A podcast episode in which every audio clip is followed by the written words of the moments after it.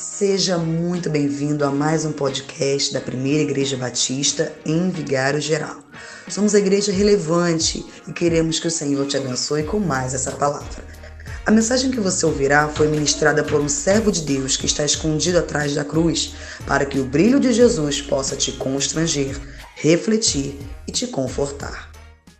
Querido, dito isso, estava sua Bíblia comigo lá em Números 13, do 25 em diante.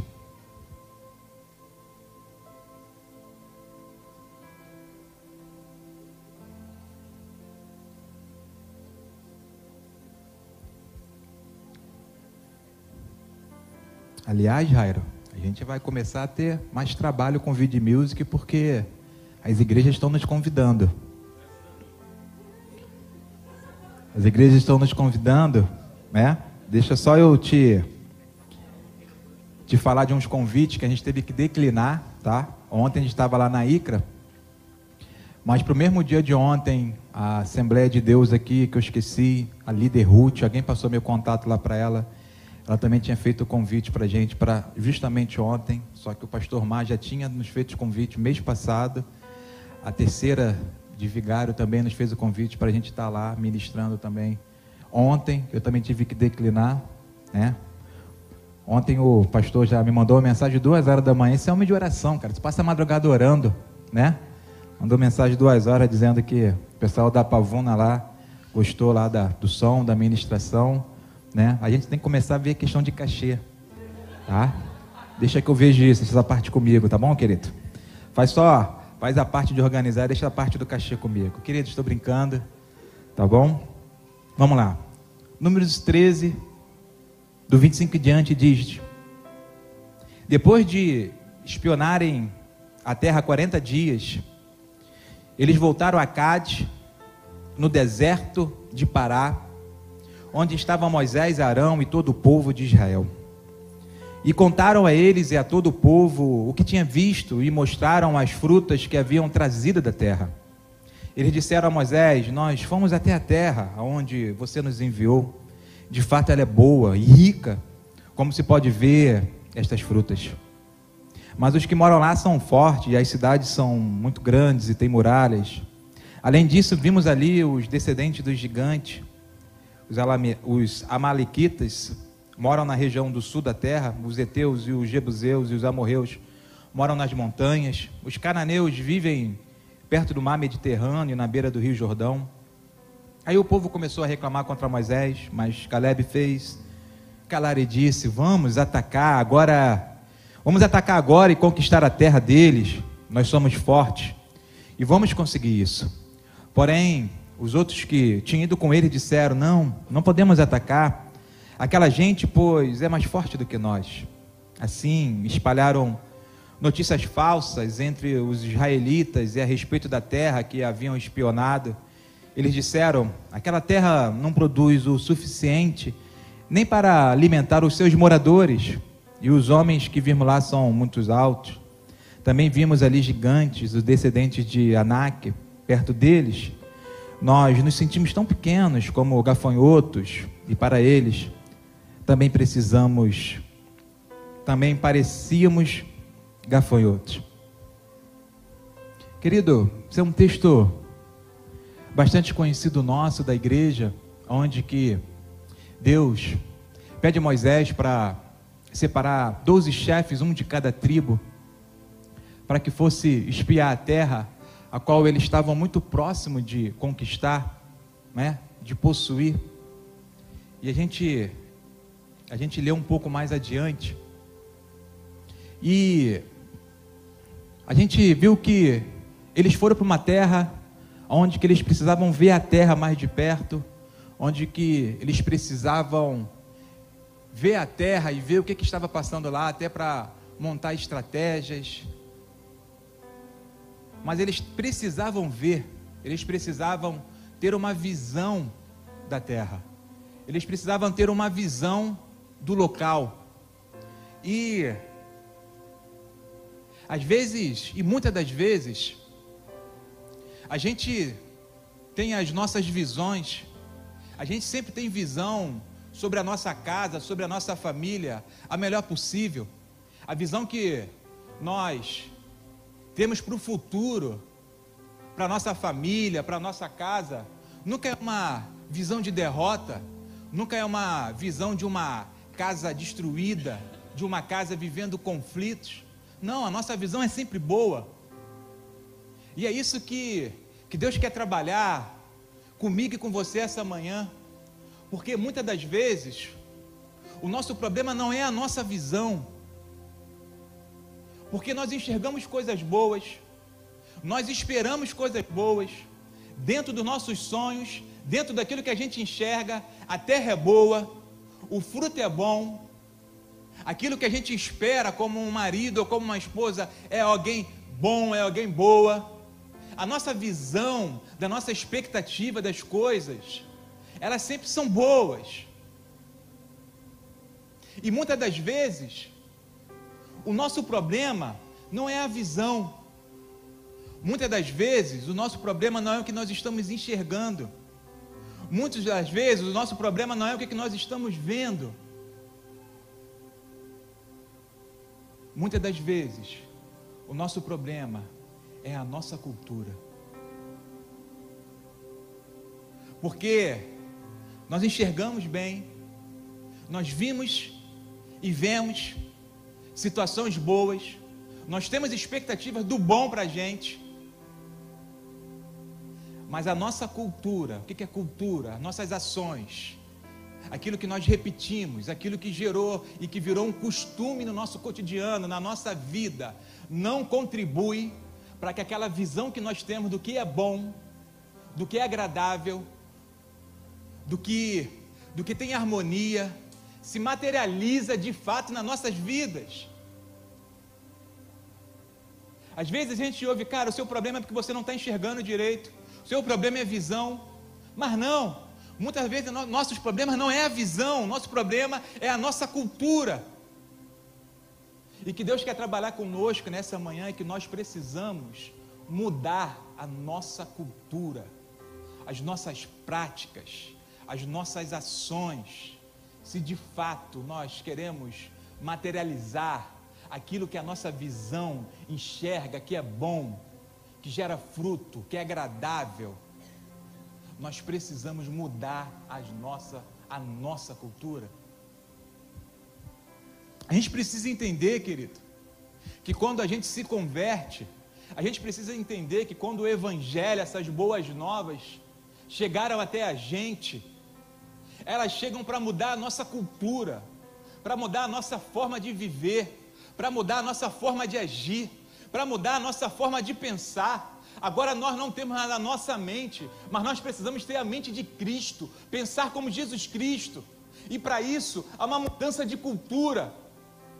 Quando a gente olha para a vida de Paulo, Paulo tinha uma cultura, vivia com um costume, com uma prática, mas quando ele se converte, essa cultura muda, a sua, a sua vida muda, porque esse é o poder do Evangelho, esse é o poder das boas novas, esse é o poder de Jesus Cristo. Quando nós estamos nele, querido, a nossa cultura ela tem que mudar. Quando nós estamos enraizados em Jesus e quando nós recebemos esse Evangelho, esse Evangelho tem que mudar a nossa cultura, as nossas ações, as nossas práticas.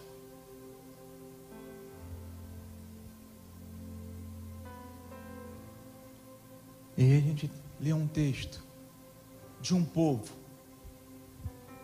que saiu do Egito, viram muitos milagres. Olha que o problema desse povo não era visão. Um povo que sai do Egito, vendo milagre atrás de milagre, sinais de prodígios atrás de, atrás de sinais de prodígios, vendo milagres o tempo todo, vendo o agir de Deus, a provisão de Deus, vendo a mão de Deus. Veja que o problema desse povo nunca foi a visão, nunca foi os olhos, mas a cultura. Porque eles saem do Egito, mas a cultura que eles tiveram toda lá dentro do Egito continua neles. Eles não conseguem largar aquela cultura, aquela prática.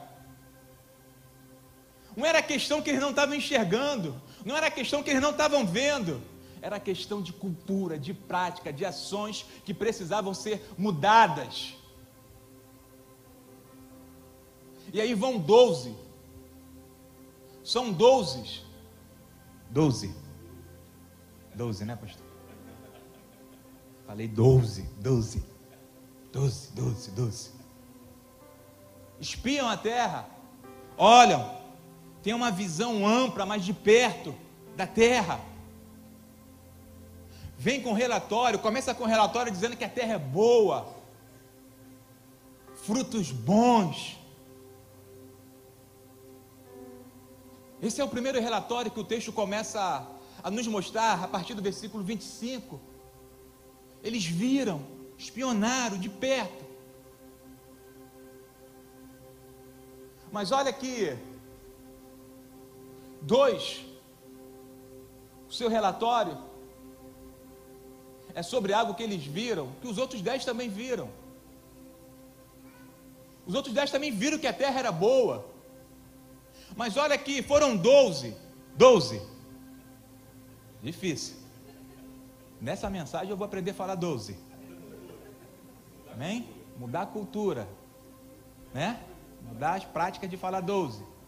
Mas veja, querido, que quando eles voltam, acontece algo que é a primeira cultura que nós precisamos entender, que nós precisamos trabalhar, que nós precisamos avaliar, que é a cultura da comunicação. Eles viram a mesma terra, mas os relatórios foram diferentes. A comunicação com o povo foi diferente. Olha que eles viram uma terra boa, uma terra que gera fruto, e mesmo assim, o relatório de alguns gerou no povo uma situação de não, tá louco, que loucura. Olha aqui, a nossa comunicação, a forma que nós comunicamos, querido, ela é importantíssima. A forma que você se comunica dentro da sua casa, dentro do seu lar, dentro do seu casamento, ela é muito importante. Você sabe qual é o maior problema de muitos casamentos? É a comunicação, é a forma de se falar. Quando não é a falta de comunicação, é a comunicação de forma errada. Porque às vezes o casal, às vezes as pessoas dentro de uma família, elas até têm a motivação correta para do que se tem que se tratar, o que se falar. Mas sabe por que, que dá ruim? Porque é a forma que se fala, é a forma que se comunica, é a forma que se transmite a comunicação. Destrói tudo, querido. Até para nos comunicarmos, nós temos que saber comunicarmos, nós temos que saber trazer a boa notícia, nós temos que saber é, trazer a revelação da visão que a gente tem que é boa.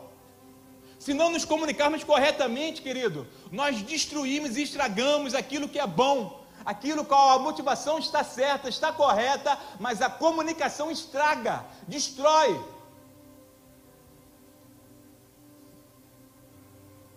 Veja que após a comunicação houve um alvoroço no povo. Aquilo que era para trazer uma unidade, uma união aquilo que era para comunicar de uma forma e que gerasse nas pessoas força, entusiasmo, gerou divisão, gerou um alvoroço. Entenda algo, querido. Entenda algo.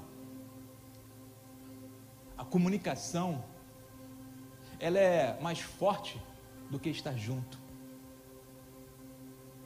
Porque nós estamos aqui juntos agora aqui, ó, no coletivo. Nós estamos no mesmo ambiente. Aqui é um ajuntamento de pessoas. E o fato de nós estarmos juntos agora como nós estamos aqui, não significa que nós somos fortes. Não significa que nós temos a força. Porque estar junto mas se a comunicação de um é A, a comunicação de outro é B, a comunicação de outro é C, se há confusões nas nossas comunicações, nós não somos fortes, nós não conseguimos avançar. Porque a comunicação é mais forte do que estarmos unidos assim no ajuntamento. Entenda algo. Nós precisamos falar a mesma língua. Nós precisamos ter a mesma comunicação, ainda que pensamos diferente. Não podemos ter várias comunicações no nosso meio. Isso nos enfraquece. Isso enfraquece o povo, isso traz confusão para o povo, isso traz medo, isso traz desordem. É importante, na cultura da comunicação, falarmos a mesma língua, porque falando a mesma língua, aí sim, juntos nós somos mais fortes, juntos nós conseguimos avançar. Tem pessoas com a motivação correta, com a, com, a, com a, motivação certa, mas quando ela vai comunicar, quando ela vai falar com a pessoa, ela destrói a pessoa, ela acaba com a pessoa. Veja que a cultura da comunicação, querido, é importante. Mudar de rota. Quando a sua comunicação divide mais do que une a sua comunicação traz mais confusão do que paz. Você precisa avaliar isso. Você precisa avaliar isso. A gente precisa mudar as nossas práticas, a gente precisa mudar aquilo que nós agimos, as nossas ações. Porque somente a visão não vai te levar para o destino que Deus quer que você possui. Somente ver, somente ter a visão, não vai te levar no destino. Você precisa mudar as suas práticas. Você precisa mudar as suas ações. Se Deus te deu a visão, se você tem a visão de um casamento harmônico, de uma família harmônica, isso não vai cair do céu. Se tudo que você faz hoje, querido, só traz confusão para dentro do seu lar, só traz brigas, você tem que parar e avaliar e dizer o seguinte: caramba, não adianta eu continuar fazendo as mesmas coisas. Einstein já vai dizer isso, é insanidade. Você querer continuar fazendo as mesmas coisas e querer resultados diferentes. Se da forma que você está fazendo não está contribuindo, não está fazendo que você alcance, que você chegue e que você se aproxime daquilo que você viu, daquilo que você está enxergando, daquilo que você almeja. Se nada disso, querido, você precisa parar, fazer uma leitura que nem o Waze, quando a gente sai da rota, ele recalcula. E a todo momento, quando a nossa cultura, as nossas práticas, aquilo que a gente está fazendo, não está nos aproximando daquilo, da nossa visão, daquilo que Deus quer para a gente, a gente precisa parar, sentar e recalcular a nossa rota.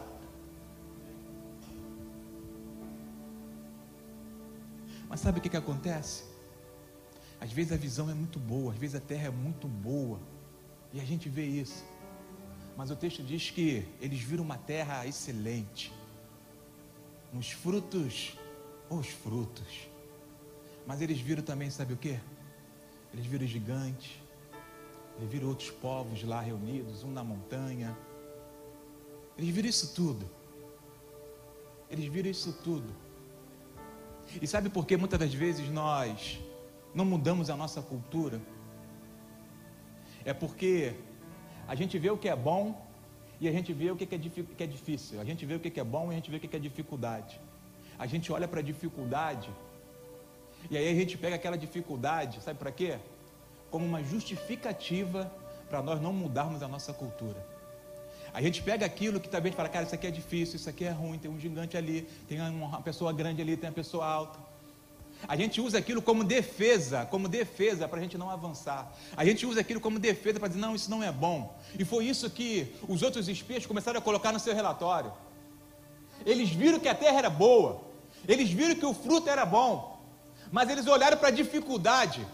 Eles olharam para, para o gigante, e quando eles, eles olharam, eles falaram: Não quero combater, eu não quero enfrentar, eu não quero mudar, eu não quero sair da minha zona de conforto, Porque para enfrentar isso aí eu tenho que sair da minha zona de conforto. Porque para enfrentar isso aí eu tenho que sair da onde que eu estou, eu tenho que me mover. Porque da forma que eu estou, da forma que eu estou, eu não vou chegar lá na terra, eu não vou chegar, eu preciso fazer algo diferente, eu preciso mudar a minha cultura, eu preciso mudar a forma de eu pensar, e isso dá trabalho. E tudo aquilo que dá trabalho, querido, a gente justifica com inverdades. A gente começa a justificar com desculpinhas, com justificativas, o porquê a gente não quer chegar, porque a gente não quer se aproximar, porque a gente não quer chegar aonde que Deus quer que a gente chegue. Sempre colocando a culpa nos outros, colocando a culpa nas pessoas, colocando a culpa na dificuldade. E o texto vai dizer que eles começaram a dizer: olha só, caramba, aquela terra lá, pô, não gera, não, tem produção nem para quem mora lá, nem para os que estão lá. Esquece isso, isso é furada. Veja que eles se escondem. Veja que eles trazem uma justificativa naquilo que eles não querem mudar, naquilo que eles não querem avançar. É muito mais fácil ficar na zona de conforto. É muito mais fácil não gerar, não entrar em um conflito, em algo que Deus quer te dar. É muito mais fácil. Mas entenda algo, querido. Entenda algo. Só entrou na terra, querido, quem mudou a cultura daquilo que viu.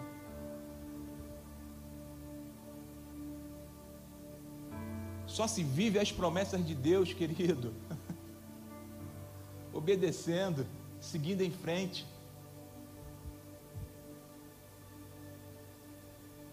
O texto vai continuar, querido. E eles vão dizer: também vimos ali gigantes, os descendentes de Anak, perto deles nós nos sentimos tão pequenos como gafanhotos, e para eles também parecíamos gafanhotos. Ei, olha que a visão agora do relatório inverte. A galera agora dos 10 estão trazendo um relatório sobre o que eles acham da visão dos outros para eles. Nós somos pequenos, nós somos gafanhotos. Você, tem, você precisa entender algo, querido, e eu vou terminar. Nós precisamos entender algo. A gente, a gente não tem que caminhar e avançar preocupado do que, que os outros estão olhando para nós, do que, que da forma que os outros olham para nós e o que, que eles acham da nós, se nós somos grandes, se nós somos bons, se nós somos ruins se nós fazemos a coisa certa, se nós somos errados, se nós somos hipócritas. Meu irmão, você não tem que se preocupar com que os outros, quando olham para você, o que, que eles te veem, o que, que eles te acham. Tem muita gente que não avança, tem muita gente que fica preso, tem muita gente que não desenvolve o seu ministério, tem muita gente que não caminha, porque fica preocupado o que, que o outro vai dizer, o que, que o outro vai pensar de você, o que, que o outro vai ver e vai trazer uma conclusão do que você é. Você entenda o seguinte, querido: não importa o que, que os outros acham de você, não importa a forma que eles te olham, qual é a conclusão que eles têm. Avança e caminha e se importa somente naquilo que Deus olha e acha de você, se importa com a visão que Deus tem para você, para a sua vida, para o seu ministério. Se apegue nisso. Não permita que os outros sejam dificuldade gigante para você não desenvolver o seu ministério, o seu chamado. Não importa a forma que eles te olham, o que, que eles acham de você. O que importa é a forma que o Deus amoroso desceu do seu trono. Que além de olhar por você, Ele larga o seu trono para habitar com você. É isso que importa. É isso que nós precisamos nos importarmos. Mas para isso, querido, a gente precisa mudar a nossa cultura, seja ela da comunicação, seja ela da adoração. Nós precisamos mudar, mudar. Você precisa refletir se a sua cultura ela tem te aproximado daquilo que Deus te mostrou. É isso. É isso. Se não tiver, querido, a palavra de Deus na sua vida essa manhã é mude a sua cultura. Mude a sua cultura. Mude as suas ações, mude as suas práticas. Mude, mude, mude, fique de pé. Quero orar por você. Eu quero orar pela sua vida.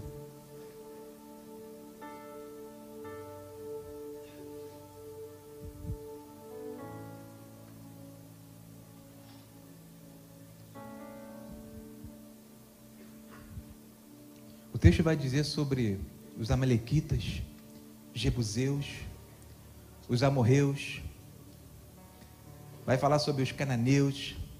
O texto fala sobre todos esses povos, as dificuldades, as dificuldades que para outros, quando olharam, pararam e desistiram. A dificuldade para outros que quando olharam para os amorreus, os cananeus, os amalequinos, eles desistiram. Eles não possuíram a terra. Eles não entraram. Sabe por causa de quê, querido?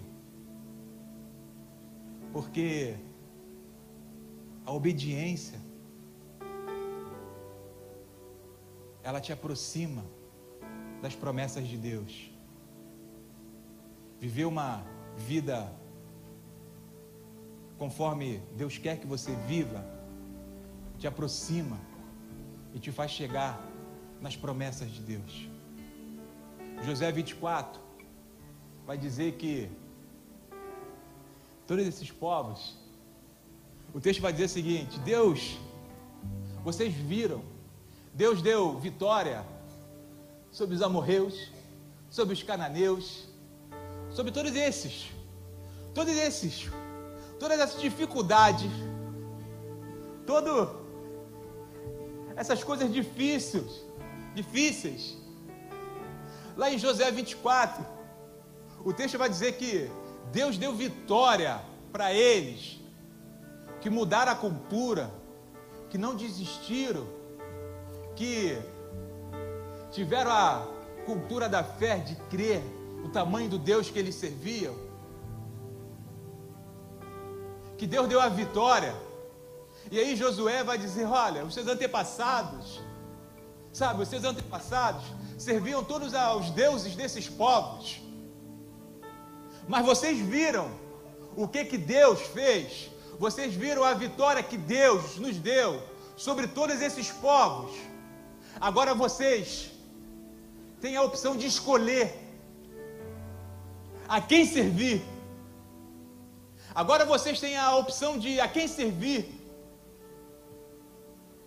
E aí ele diz: Olha, não sei vocês, mas eu e a minha família, eu e a minha casa, eu e o meu lar, nós serviremos ao Senhor. Mude a sua cultura, querido. Se você não tem servido ao Senhor, como você acha que você tem que servir, se você não tem buscado ao Senhor, como você acha que você tem que buscar, mude a partir de hoje. Mude as práticas. Ore mais, leia a Bíblia mais, venha estar em comunhão mais vezes. Porque é mudando a cultura, as práticas, as ações que nós vamos nos aproximar daquilo que Deus quer para a nossa vida, Pai. Obrigado pela tua palavra, Deus. Obrigado, Pai, por todos os benefícios que o Senhor tem feito na nossa vida, na nossa casa, na nossa família, por todo o cuidado diariamente, ó Pai, por tudo, ó Pai, por toda a provisão, ó Pai, por todo todo o cuidado que o Senhor tem, ó Pai, conosco, ó Pai, dia após dia, dia após dia, ó Pai. Ó Deus, nós cremos, ó Pai, que servir ao Senhor, ó Deus, decidir servir ao Senhor, ó Pai, não é viver como o mundo vive, não é viver com a cultura, ó Pai, que o mundo coloca, ó Pai, não é viver, ó Pai, conforme as culturas, ó Pai, mundanas, ó Pai, a que nos geram práticas e costumes, ó Pai, que nos afastam, ó Pai, de Ti, que nos afastam, ó Pai, de uma terra boa, que nos afastam, ó Pai, de termos uma família estruturada, que nos afastam, ó Pai, de termos uma família em harmonia, ó Pai. Nós não queremos, ó Pai, de fato, que a nossa cultura, o nosso cotidiano, o nosso dia a dia, ó Pai, seja conforme, ó Pai, a cultura do mundo, ó Pai, a cultura que esse mundo tem, ó Pai, oferecido, ó Pai, com ideologias, ó Pai, com tantos ataques, ó Pai, mas nós queremos que a nossa cultura, que as nossas ações, que as nossas práticas, Pai, nos levem, ó Pai, a cada dia a conhecer mais a Ti, ó Pai, a prosseguir para o alvo, ó Pai, a prosseguir para o prêmio, ó Pai, a nos santificarmos mais, ó Pai, a sermos, ó Pai, guiado pelo Teu Espírito, ó Pai, a sermos cheios do Teu Espírito, ó Pai. Nós queremos que a nossa cultura, as nossas ações, as nossas práticas, ó Pai, nos traz, ó Pai, venha nos trazer, ó Pai, um lar, ó Pai, um lar abençoado, filhos abençoados, ó Pai. Nós queremos, ó Deus, que a nossa cultura, aquilo que nós praticamos hoje, aquilo que nós fazemos hoje, ó Pai, venha trazer reflexo na vida dos nossos filhos, dos nossos descendentes, que os nossos filhos e os nossos descendentes, ó Pai, venham ser abençoados, venham ser abençoados pelas nossas práticas e pela nossa cultura, Deus.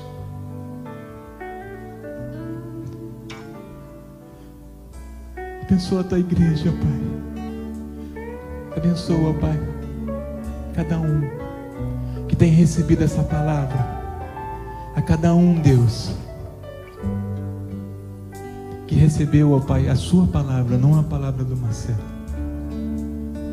Que ela, como palavra viva e eficaz, tire aquilo que precisa tirar de dentro de nós. Tire todo o mal, tire todo o desânimo. Tire, meu Deus, tudo aquilo que venha fazer mudar a nossa cultura. Assim eu te oro e te agradeço, no nome de Jesus.